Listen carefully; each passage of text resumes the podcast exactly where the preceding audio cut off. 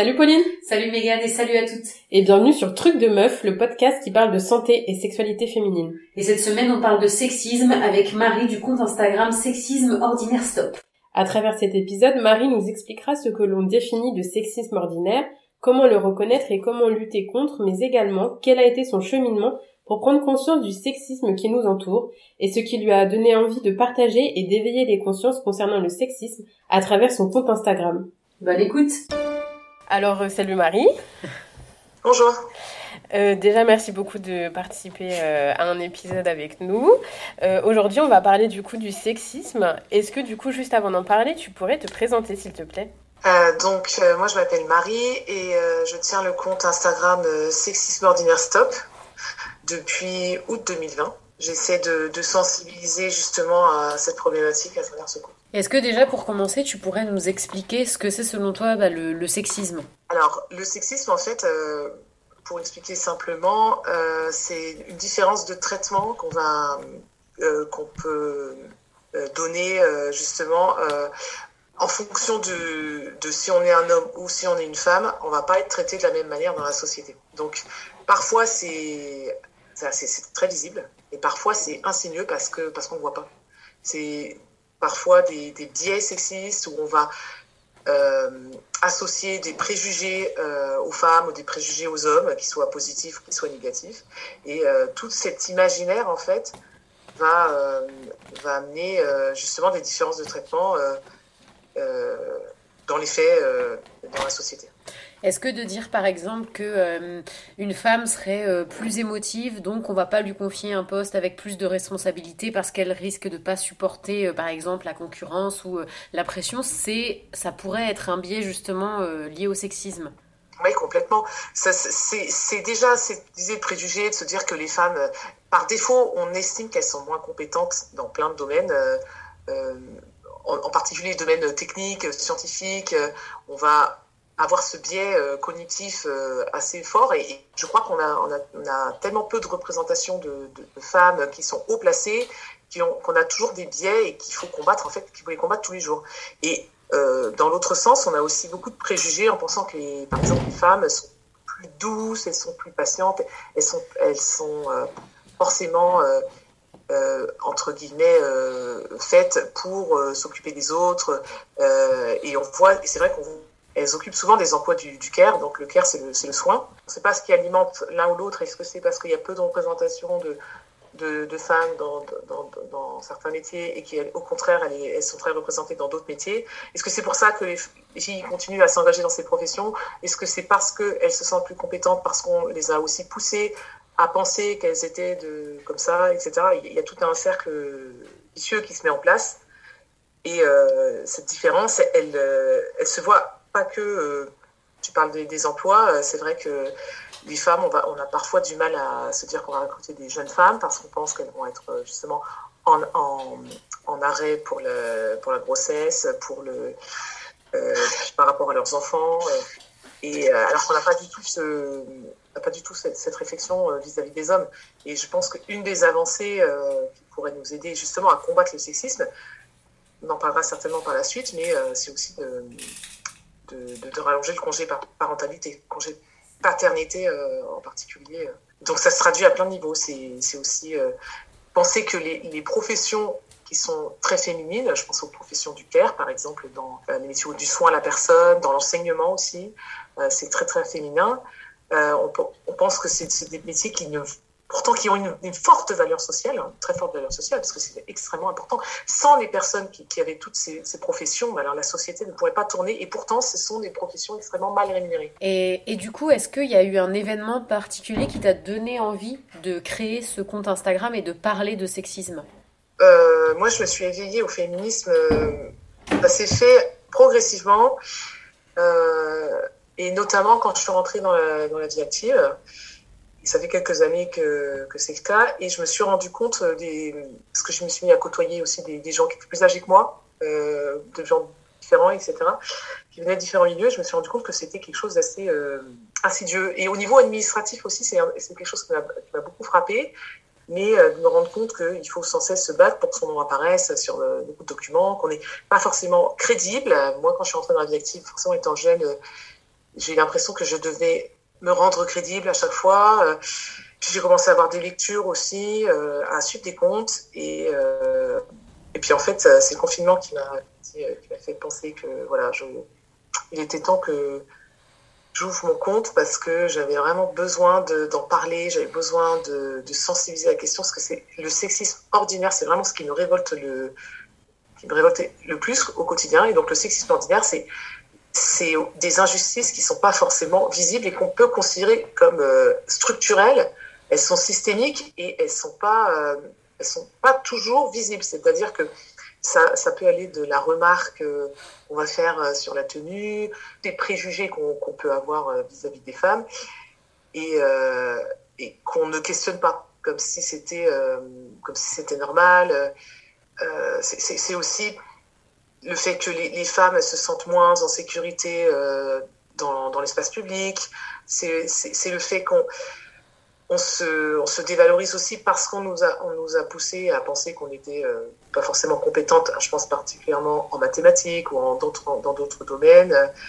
C'est, c'est autour de nous. C'est-à-dire que on a tous des biais sexistes, même les, les, féministes en ont parce que c'est, on a été, on a été éduqués comme ça dans une société profondément patriarcale avec de forts euh, biais euh, sexistes.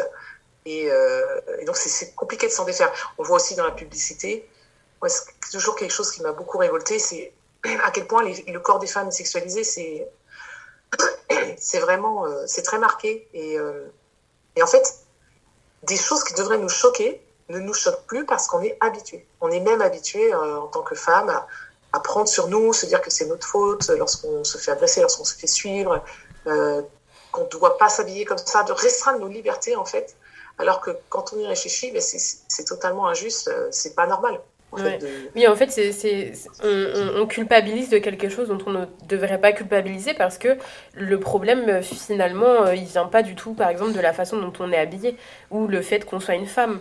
Euh, tout simplement, c'est juste que il y, a des choses qui sont complètement ancrées, je pense, euh, dans notre société et dans notre euh, façon de penser finalement, parce que c'est comme ça depuis très longtemps, cette façon patriarcale de, penser et, et même d'agir.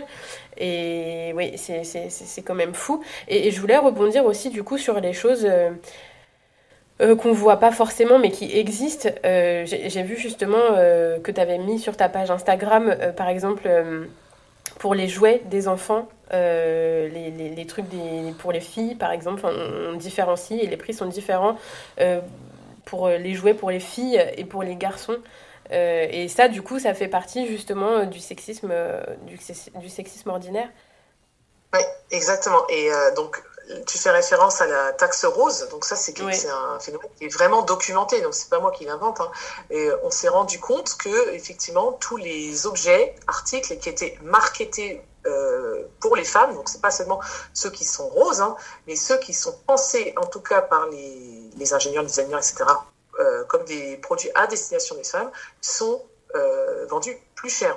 Et on le voit énormément sur les, les jouets parce que on, a, a vraiment, euh, euh, lorsqu'on rentre dans un magasin, on voit tout de suite deux catégories. il y a deux comme s'il y avait que deux couleurs, c'est les jouets roses et les jouets bleus. Et donc, même s'ils ne sont pas forcément écrits comme étant pour filles, la plupart du temps, ils sont, quand même, sont quand même présentés comme tels. Parfois, ils ne le sont pas, mais en tout cas, euh, ils sont pensés pour l'être. Et donc, on voit une différence de tarif qui est, qui est absolument lamentable. Et, c'est aussi valable pour, pour plein de choses qu'on qu'on a nous-mêmes vécu. Par exemple, les, tarifs, je pense, en salon de coiffure. C'est quand même, quand on y réfléchit, c'est quand même quelque chose d'hallucinant de se dire que on va payer euh, beaucoup plus, parfois le double, alors que parfois il s'agit simplement de couper des pointes. Enfin, oui, c'est plus vraiment, ça, devrait euh, être juste une question de la technique qui a employé le temps que ça prend et pas euh, parce que tu es une femme, tu as les cheveux longs, c'est plus cher, quoi. En fait, ça, ça vient d'un préjugé qui est simple, c'est que ceux qui envisage ces tarifs pense que les femmes sont prêtes à payer plus. Voilà, pour, pour être belle, donc pour acheter des cosmétiques, pour mettre du déodorant, euh, pour avoir un rasoir qui est rose, enfin des choses comme ça.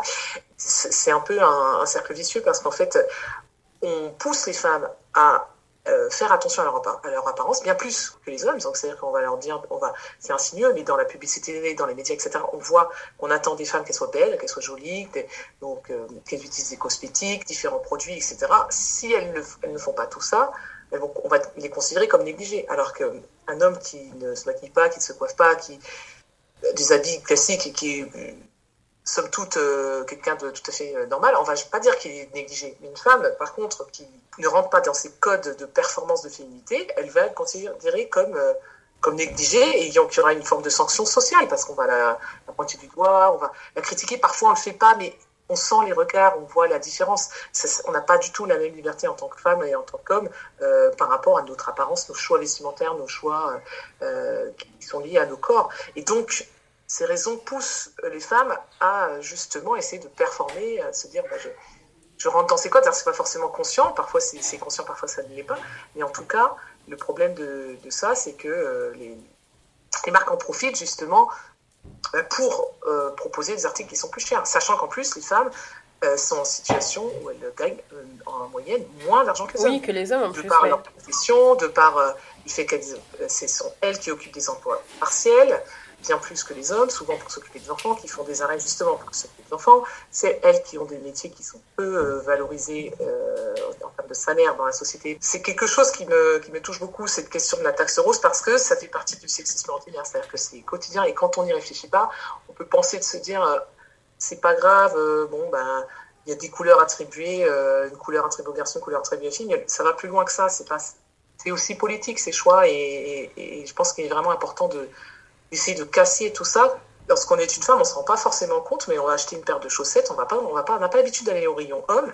On va se rendre compte qu'on pour le même produit, on va payer 30% euh, de plus, voire, voire davantage en fait. Moi, je l'ai vécu avec les rasoirs notamment. J'avais, enfin, le jour où j'ai dû m'acheter euh, un rasoir, j'ai bien vu que c'était exactement le même pour les femmes et pour les hommes, et tu le payes quasiment trois fois plus cher parce que il est rose, mais c'est le même nombre de lames, il a exactement la même tête, juste pas la même couleur. Et, euh, c'est vrai que la première fois, j'avais hésité en me disant, bah, c'est pour homme, alors peut-être que c'est plus adapté à la peau des hommes. Enfin, tu sais, tu te poses un peu la question, et puis en fait, finalement, pour avoir essayé, c'est exactement la même chose, sauf que c'est trois fois moins cher, quoi. Exactement. Et, c'est, et, je pense que moi, au début, il y a, quand j'étais adolescente, je ne me posais pas ces questions-là, je n'allais pas au rayon homme, je n'avais aucune idée de ça. Et en fait, lorsque je me suis rendu compte de cette injustice énorme qu'il y a, moi, ce qui m'a vraiment frappé, entre autres, c'est euh, les vêtements euh, euh, féminins qui n'ont pas de poche ou des poches quasi, quasi absentes. Et je m'en suis rendu compte assez tardivement, en fait, parce que moi, j'ai longtemps, et je continue à le faire, à porter des jupes, des robes, etc. Et donc, je n'avais pas forcément conscience de, cette différence, euh, cette histoire de poche. Et euh, j'ai recommencé à mettre euh, davantage de pantalons. Et je me suis rendu compte en regardant les vêtements de mon conjoint que lui, il avait des poches partout. Quoi. Alors, les et des grandes poches en plus. c'est quelque chose qui m'a rendu folle. Et donc, je me sens terriblement impuissante face à ça. Après, bon, je, moi, chaque vêtement que j'achète, je rallonge systématiquement toutes mes poches. Quand j'achète un vêtement, je rallonge les poches je crée des poches internes des vestes, mes manteaux, etc. Mais euh, ce n'est pas une solution au problème. Le problème, c'est de mettre en évidence qu'il y a une injustice et qu'il y a vraiment une différence de traitement. Et, euh, j'espère qu'on va que, que c'est quelque chose sur lequel on va travailler. Parfois, j'entends des, des, détracteurs qui vont me dire c'est un faux problème, il y a des choses plus graves. C'est-à-dire que le sexisme, c'est comme une pyramide il y a la base et en fait, euh, il faut déjà s'attaquer à la base, à plein de choses qui peuvent paraître anodines et qui sont de plus en plus importantes, de plus en plus graves, jusqu'au maximum. C'est-à-dire qu'à partir du moment où on considère qu'une femme est une personne de seconde zone, elle est moins importante qu'un homme, qu'elle n'a pas nécessairement besoin d'avoir des, des vêtements pratiques, il faut qu'ils soient beaux. Ça veut dire qu'on accepte après que les hommes sont, un peu plus euh, hiérarchiquement sont supérieurs et donc ça veut dire qu'on va accepter une forme de de violence, etc. Et ça va de plus en plus loin, en fait. Et donc, euh, il faut s'attaquer à tous les problèmes. C'est pas seulement les graves, parce qu'il faut changer l'état d'esprit euh, dès le départ. Et ça, ça passe, euh, j'imagine, notamment par l'éducation des plus jeunes. En fait, réussir à déconstruire ce qui, enfin, ce, ce qu'on nous a appris, parce que c'est ça qui est vicieux, c'est que c'est intériorisé. Enfin, combien de fois en tant que femme on s'est dit bah oui euh, c'est moi c'est ma faute ou enfin si tu prends pas le temps de prendre du recul il y a des choses qui te semblent logiques parce qu'on te les a apprises et du coup toi-même tu peux faire preuve de sexisme envers toi mais aussi envers les autres femmes. Oui, et ça c'est on peut trouver le parallèle aussi avec le racisme. Hein. On a tous euh, dans notre société en tout cas si on est né en France euh, des biais racistes on en a et parfois même lorsqu'on est racisé soi-même hein. et de la même manière qu'en tant que femme on peut avoir des biais misogynes parce que c'est c'est beaucoup de choses qu'on nous apprend insidieusement et qui sont tout autour de nous et qu'on intègre comme étant des, choses normales. De la même manière qu'on va souvent répéter des phrases qu'on a entendues, des adages, des choses comme ça, qui sont parfois complètement faux. Et on ne se pose pas la question. Hein. Je pense par exemple à une personne qui dit bah, Couvre-toi, tu vas attraper, tu vas être malade. Non, ça n'a rien à voir. Là, on est malade si on a, y a une infection ou s'il y a un virus. S'il n'y a pas de virus, même s'il fait euh, moins 20 degrés, euh, ben, on ne sera pas malade mais c'est des choses qu'on entend et qu'on répète sans réfléchir. Et ça, c'est valable énormément dans le, dans le cas de la, misogynie intériorisée parce que on entend euh, beaucoup de choses ou alors on a des représentations qui sont très, très, très codifiées. C'est-à-dire qu'on ne voit les femmes que dans certaines situations, dans, dans certaines professions, même dans les, dans les films, par exemple, on va leur donner certains rôles. Et pour les hommes, c'est pareil. Donc, en fait, on se construit l'idée que c'est la norme et que c'est. Et finalement, qu'est-ce qui vient de la norme, qu'est-ce qui vient de ce qu'on veut vraiment, ça, ça peut être un, peu flou, mais euh, c'est tout ça qui fait qu'on va intérioriser des, des préjugés qui sont, euh, qui sont profondément misogynes. Et est-ce que tu penses que euh, c'est euh, nous en tant que femmes qui sommes responsables justement de du fait que le sexisme se perpétue Est-ce que c'est euh, les hommes? Est-ce que c'est l'éducation? Est-ce que c'est justement le divertissement, les séries, le cinéma? Euh, Ou même les pubs Ou même les publicités Par exemple, les publicités qu'on peut voir à la télé aussi. Hein. En fait, il faut imaginer que le responsable, c'est la société. La société, elle est composée d'individus, des, femmes et des hommes. Les, hommes font partie du groupe des, des oppresseurs. Et c'est encore une fois, c'est euh, quelque chose de systémique, c'est un système. Ça ne veut pas dire que euh, c'est la question individuelle ne se pose pas. Donc, euh, et, pour les femmes, les femmes, elles font partie du groupe oppressé, et c'est pareil, c'est aussi, c'est-à-dire que c'est un, c'est un système où il y a l'ensemble des personnes qui sont là. Ce système, il est, il existe, il s'alimente, il s'auto-alimente aussi.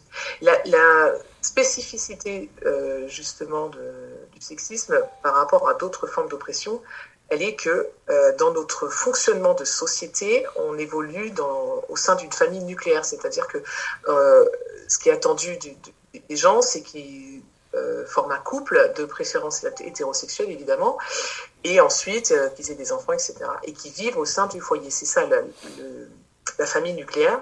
Et la spécificité, c'est que dans aucune autre discrimination qu'on peut voir, on, voit des, personnes oppressées vivre avec leur oppresseur. Et dans le cas du sexisme, pourtant, c'est le cas. C'est cette spécificité. C'est-à-dire que quand on parle de, de, racisme, par exemple, euh, envers des communautés, on va s'apercevoir que ben, les, gens qui souffrent de ces, de, ces discriminations vivent euh, aussi au sein de leur communauté, mais ils ne vivent pas avec leurs oppresseurs. De la même manière que euh, on, peut, retrouver ce, ce phénomène dans d'autres types de discrimination.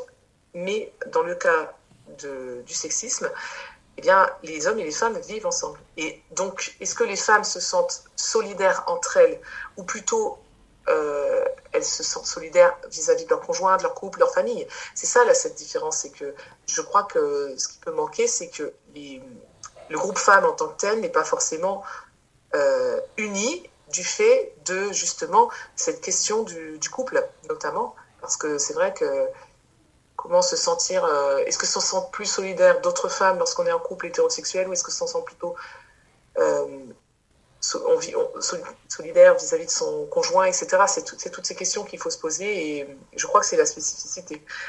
C'est un système qui s'alimente euh, aussi par lui-même parce que d'un certain côté, admettre quand on est une femme qu'on vit des oppressions, c'est pas toujours facile. Donc il y a beaucoup de femmes aussi qui préfèrent fermer les yeux sur ça ou voir qu'ils trouvent une forme de, sécurité. Parce que euh, je pense notamment euh, la question financière. C'est vrai que souvent le, système, en fait, il est construit de manière à encourager plutôt les femmes à euh, ne pas euh, forcément avoir une profession rémunérée et, éduquer les enfants, et plutôt leur conjoint à justement avoir une profession rémunérée. Je veux dire que bien sûr qu'il y a évidemment des couples où tous les deux travaillent, il n'y a pas de souci. Mais en tout cas, euh, dans le cas où, il y en a un qui va s'occuper des enfants, bah, sera une. Et donc, il y a cette question-là euh, aussi finalement de, la dépendance à l'autre. Donc, certaines femmes peuvent trouver aussi, je pense, une, euh, une forme d'avantage aussi, parce que pas oublier que là, on parle du groupe homme, du groupe femme, et à travers ces deux groupes, il y a aussi la question des classes sociales. Et il, y a des, il y a des femmes, par exemple, de la classe bourgeoise qui vont peut-être se sentir plutôt solidaires de, leur classe, donc avec des hommes aussi, donc se sentir proche d'hommes qui font partie de leur même classe et qui vont pas se reconnaître forcément dans des femmes qui viennent d'un milieu plus défavorisé, par exemple, alors qu'elles forment le groupe femmes toutes, toutes, les deux et qu'elles elles vivent aussi des oppressions. Les oppressions sont pas forcément au niveau de, sont pas forcément les mêmes sur la même échelle. Il me semble que euh, c'est Simone de Beauvoir, je crois, qui expliquait ça, qu'effectivement les femmes ne se sentent pas euh, vraiment être une classe, mais elles appartiennent plutôt à une classe sociale alors qu'on est un groupe d'individus qui ont quand même les mêmes problématiques. Il me semble que c'est elle qui expliquait ça justement, et c'est pour ça que les inégalités aussi euh, perdurent aussi facilement, parce qu'il y a moins cet esprit de corps de dire euh, pour toutes les femmes on va refuser telle chose, telle chose, parce qu'on se sent solidaires les unes des autres. quoi. Exactement, alors il n'y a pas qu'elle, moi je l'ai lu dans je lis pas mal de, livres aussi sur la question. Je n'ai pas le nom d'autrice en particulier, mais je l'ai lu à plusieurs reprises. Justement, il y en a plusieurs qui défendent cette idée. Et euh, c'est vrai que quand on n'y pense pas au départ, euh, ça ne vient pas. Mais cette question de classe, et parfois, euh, elle va supplanter la question du, justement du sexisme, parce qu'en fait, finalement, toutes les femmes vont pas se retrouver dans les discriminations que vivent d'autres. Et donc, c'est quelque chose de plus complexe, en fait même si on réalise quand même que euh, quand on, en tant que femme, on a quand même globalement toutes vécu certaines choses. Par exemple, le harcèlement de rue, par exemple, euh, voilà, les, discriminations vraiment sur le physique, des choses comme ça, on l'a toutes finalement vécu. Et c'est cette peur dont tu parlais un peu plus tôt, euh, d'être dans l'espace social, dans la rue, mm. je pense que c'est une peur qu'on a toutes en tant que femme, même sans avoir vécu d'événements qui sont forcément traumatisants où en fait on est avec ça, c'est un peu intrinsèque, où euh, en tant que femme, bah, tu as peur d'être dans certains endroits, de te mettre dans certaines situations. Oui, mais j'ai l'impression que c'est assez récent finalement d'en parler autant. J'ai plutôt l'impression que du, point de vue de, de, nos parents, de nos grands-parents, euh, les femmes avaient pas forcément conscience que c'était un problème systémique. Enfin, les femmes et les hommes, d'ailleurs, on n'avait pas forcément conscience que c'était un problème systémique. Depuis MeToo en 2016, il est vrai que justement la question de la sécurité, du harcèlement de rue, euh, du harcèlement sexuel, et euh, ça a été mis sur le devant de la scène. Et c'est à ce moment-là, plus ou moins, que euh, les femmes ont pris conscience qu'elles n'étaient pas seules à vivre ça. Et, et c'est finalement assez récent de, de, se rendre compte que c'est un problème systémique. Mais pour l'instant, on se rend compte de, de de ça, et pour autant, il n'y a rien qui se passe. Il y a un point euh, vraiment important, euh, je pense justement, qui devrait absolument éveiller les consciences, c'est la question euh, justement des, des agresseurs. Il y a encore des doutes sur les, sur, la, sur les propos des femmes. On, est encore en train de remettre en, question. Oui, c'est vrai qu'il y a toujours, pas, toujours, mais très souvent, on entend des femmes qui disent que leur propos a été remis en question. Et, ça, c'est quand même fou que euh, les, les, personnes qui ont, été, euh, qui ont subi ça, qui ont été agressées, etc., euh, aient leurs propos remis en cause et qu'on ne les croit pas, alors que les agresseurs, voilà, et s'ils disent je, je, ne suis pas coupable, j'ai rien fait, oui, mais elle était consentante, etc., c'est pas remis en cause. Et ça, c'est quand même incroyable de se dire que oui, on commence à la, parole se libère, on commence à dénoncer, à, en parler, etc. Mais pour autant, j'ai l'impression que les, les femmes ne sont pas euh, protégées. En fait, il n'y a pas grand-chose qui est mis en place, ou alors peut-être que j'en ai pas conscience, mais euh, ouais, c'est un petit peu euh, ouais, compliqué, je trouve, pour l'instant. C'est-à-dire que maintenant qu'on a bien compris que c'était un problème systémique, les violences que subissaient les femmes, eh bien, il faut qu'on comprenne vraiment que si on connaît toutes des femmes qui ont été agressées, violées, euh, violenté et si on a vécu de, différentes agressions et euh, euh, situations sexistes, et ça veut aussi dire qu'on connaît aussi des agresseurs et des violeurs et des, hommes qui, sont comme ça. Et c'est ce point qu'on n'a pas encore vraiment développé. Et à ce sujet, il y a une autrice qui a, qui a écrit un essai sur, sur la question, c'est Lucie, Lucie Pleitavin, qui a écrit euh, le coût de la virilité. Donc c'est vraiment un essai qui est très très bon et que je recommande énormément, qui met en évidence finalement que euh, le point commun de tous les agresseurs, de tous les délinquants et de tous les criminels, etc., mais, ce sont bien que ce sont des hommes. Alors ça ne veut pas dire que tous les hommes sont des, délinquants, mais en tout cas, euh, presque l'écrasante majorité des délinquants, des agresseurs, etc., sont des hommes. Et ça, c'est un point sur lequel il faut absolument faire lumière, parce que c'est comme ça qu'on va avancer. Alors, pourquoi les, pourquoi est-ce qu'on n'avance pas? Moi, j'ai une petite idée sur la question, c'est que malheureusement, on est aussi gouverné par euh, beaucoup d'hommes, oui. hommes qui eux-mêmes, en fait, euh, se trouvent en situation euh, d'oppresseur, et pour le coup, pas qu'au niveau systémique, mais aussi au niveau individuel. Et donc, c'est ça qui, qui, empêche les choses d'avancer. Hein.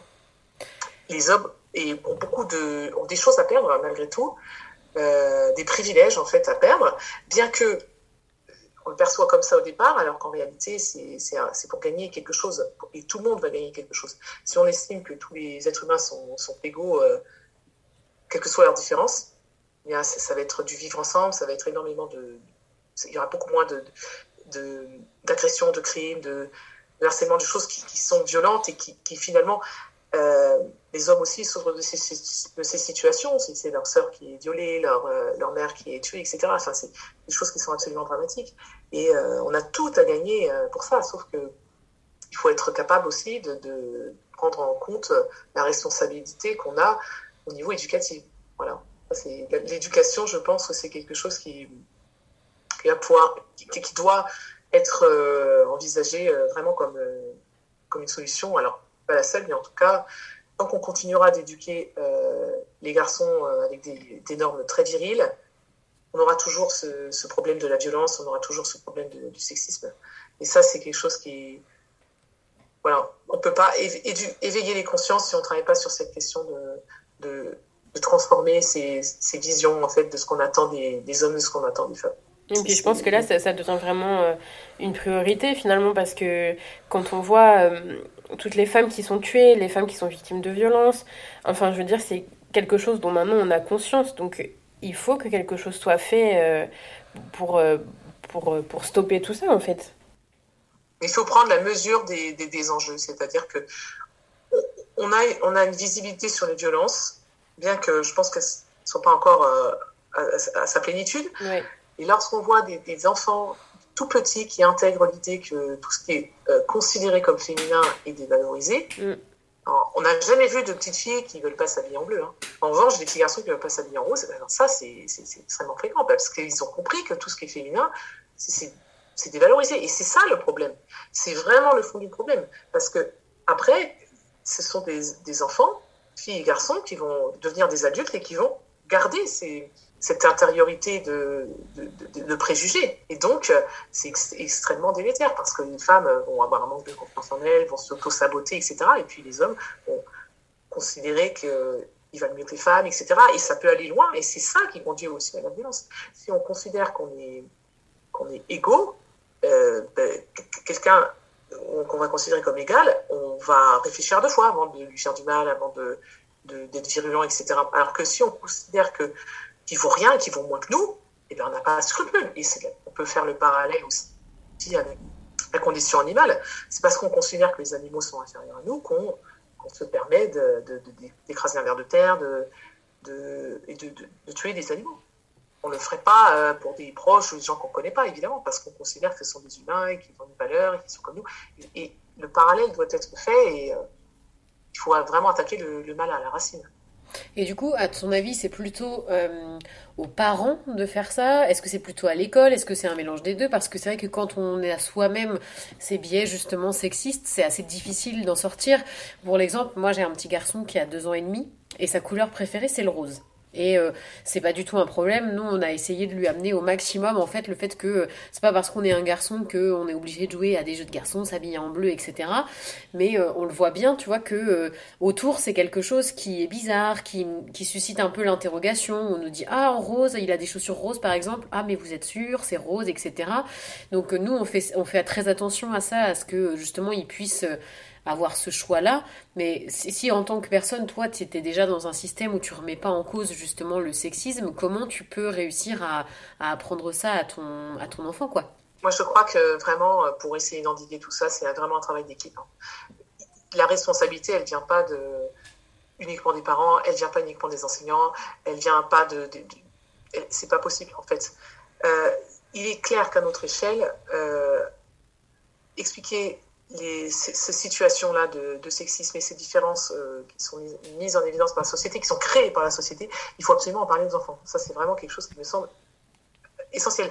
D'autant que les enfants sont, enfin, de par les jouets, c'est malheureux, mais ils sont énormément, euh, euh, comment dire, ils comprennent très très vite justement ces, ces, ces, cases, ces deux cases qui sont complètement arbitraires, de dire que les garçons doivent aimer ça, les filles doivent aimer ça, c'est tellement absurde, tellement absurde, mais ça commence très tôt. Et c'était pas le cas il y a plusieurs décennies, on n'était pas, dans un marketing comme ça qui était très très très genré. Et euh, c'est encore une affaire de, gros sous, quoi, de capitalisme. Et euh, c'est ça qui a poussé les marques à aussi euh, différencier les produits pour pousser les, les parents à acheter en double des objets qu'ils auraient passés en fait à, leurs enfants au fur et à mesure des années. Euh, donc c'est ça qui les pousse justement à, marketer vraiment des objets. De même manière que pour les cosmétiques, c'est pareil. Hein. Euh, si un gel douche euh, qui convient à toute la famille, bah, la famille n'en achète qu'un. Hein. S'il y en a un pour la femme, un pour l'homme, un pour les enfants, bah, bah là, ça pousse les gens à, consommer davantage. Donc c'est aussi ce problème de, de, capitalisme qui peut paraître au départ décorrélé et pourtant qu'il l'est. C'est-à-dire que tant qu'on n'aura pas aussi réglé ce problème de de surconsommation, du fait que les, les, marques, les entreprises nous poussent à consommer, euh, quand on sera plus dans cet enjeu de, capitalisme, on pourra aussi pouvoir euh, comprendre nos valeurs et, euh, pouvoir travailler justement sur ces discriminations. Donc c'est vraiment comme s'il y avait tout, tout est lié en fait, lié. Et il est clair que l'éducation que les que les parents donnent à leurs enfants, elle est absolument primordiale, mais mais pas seulement, parce qu'il y a aussi l'école, évidemment. Si les parents euh, font ce qu'ils peuvent à la maison et ensuite les, enfants ont un autre discours à l'école, c'est un peu contre-productif. Mais il faut aussi que les médias s'emparent de cette question pour aussi évoluer. Donc ça veut dire qu'il faut sensibiliser la question, euh, évidemment, aux adultes aussi, qui, sont là, qui, font notre société, qui participent à tout ça. Il faut sensibiliser, former. Il faut aussi, en parallèle, commencer déjà dès le départ l'éducation des enfants. En fait, ça se fait à plein de niveaux. C'est changer les mentalités, c'est possible. C'est tout à fait possible. On l'a vu parce que si on repense au, temps où il y avait encore de l'esclavage humain, des zoos humains, le dernier zoo qui, qui était, il me semble, en France en 1929, ça nous semble absurde de se dire, ça nous semble fou de penser qu'on a pu être aussi, euh, aussi cruel, etc. Et en fait, il faut que dans, dans quelques années, on ait aussi ce regard-là sur, notre époque en nous disant, disons que on était, euh, on était, euh, on était injuste, on était misogyne. Enfin, c'était pas normal. Et il faut absolument qu'on évolue dans ce sens, justement, pour euh, développer des valeurs. Et c'est possible. Les, mentalités évoluent. On le voit dans la loi, on le voit à plein de niveaux. Et donc, c'est quelque chose qui est fort possible. Mais pour ça, il faut se donner les moyens, il faut sensibiliser, il faut en parler. Il a, voilà la communication, ça reste le, ça reste le fer de lance. Oui, que le message soit passé un peu par tous les canaux qui existent et qu'il soit relayé le plus possible. Est-ce qu'il y a quelque chose que tu aimerais euh, ajouter dont on n'aurait pas parlé sur le sexisme euh, avant de conclure? Euh, Je dirais juste que on pense parfois que c'est. Enfin, il y a beaucoup de, de, de femmes ou euh, qui se sentent pas concernées par le sexisme parce qu'elles se disent qu'elles n'en vivent pas. Alors déjà, c'est une erreur parce que je, moi, je suis intimement persuadée que 100% des femmes ont vécu des situations sexistes à différents degrés, différents sais, c'est certain. Mais euh, je crois qu'il faut être capable de les reconnaître. Lorsqu'on n'a pas conscience de ça, on peut pas, euh, qu'on peut pas combattre les choses, on peut pas faire changer les choses. Donc il faut vraiment, malgré tout, essayer d'ouvrir les consciences parce que on plante une graine et les choses après se, mettent en place. Parfois, on n'est pas forcément prête à se rendre compte de ce qu'on a vécu ou euh, des injustices parce qu'on n'a pas forcément la solution et c'est toujours difficile de se dire que on est en situation d'oppression et c'est parfois très très très très frustrant mais, je crois que c'est un un une, une, étape qui est nécessaire pour essayer d'avancer et en tout cas il faut penser vraiment que le sexisme les situations sexisme euh, sont la base de toutes les violences en fait que, peuvent vivre les femmes et elles ne sont pas à part et elles ne sont pas moins importantes. Voilà. Et rien, il y a des mots sur lesquels il faut euh, agir. Par exemple, dire blague sexiste, ce n'est plus possible de, parler blague sexiste en fait. C'est pas une blague en fait. Si c'est sexiste, bah, c'est pas drôle. Et sur plein d'autres choses, je crois que les mots ont vraiment un sens extrêmement important et euh, sur lequel euh, il est vraiment important aussi d'agir. Un petit exemple auquel je pensais, c'est que souvent euh, on a tendance à dire euh, ah ben, cette personne-là s'est faite violer, etc. Et ça, c'est terrible comme tournure de phrase parce que ça sous-entend qu'elle a fait quelque chose. Non, elle s'est pas faite violer, elle a été violée en fait. il faut vraiment remettre les, les, mots comme dans leur sens premier. De la même manière que par contre on va dire ah bah un tel, ce monsieur, ce médecin a accouché une femme. Non, il n'a pas, il pas accouché. Il, a aidé à accoucher. C'est elle qui a fait l'acte. Donc on, est capable de déposséder les femmes de ne serait-ce que de leur accouchement, de leur grossesse, rien que dans le, les mots qui sont employés. Et en revanche, de leur faire porter une responsabilité dans ce qu'elles vivent. Elle s'est fait agresser, elle s'est fait violer. Non, elle l'a été. Et, donc, les mots ont vraiment un, un impact très, très fort aussi. Donc, c'est très important. Ok. Bah, merci beaucoup, Marie. Ouais. Et on va mettre le lien vers, euh, vers ton Instagram aussi pour que les, les gens qui nous ont écoutés puissent, euh, puissent te suivre et essayer de faire avancer bah, toutes, toutes et tous, parce que c'est aussi une affaire d'hommes, cette histoire de sexisme, euh, les choses. Merci beaucoup à vous, en tout cas, pour cet échange. Nous espérons que cet épisode vous aura plu et surtout qu'il vous aura peut-être permis de vous informer, de vous questionner à propos du sexisme ordinaire et donner l'envie éventuellement d'éveiller à votre tour les consciences de votre entourage. Et si vous avez des questions ou que vous souhaitez vous renseigner davantage, on vous met le compte Instagram de Marie en barre d'infos. Quant à nous, on vous donne rendez-vous la semaine prochaine pour un nouvel épisode. Ciao les meufs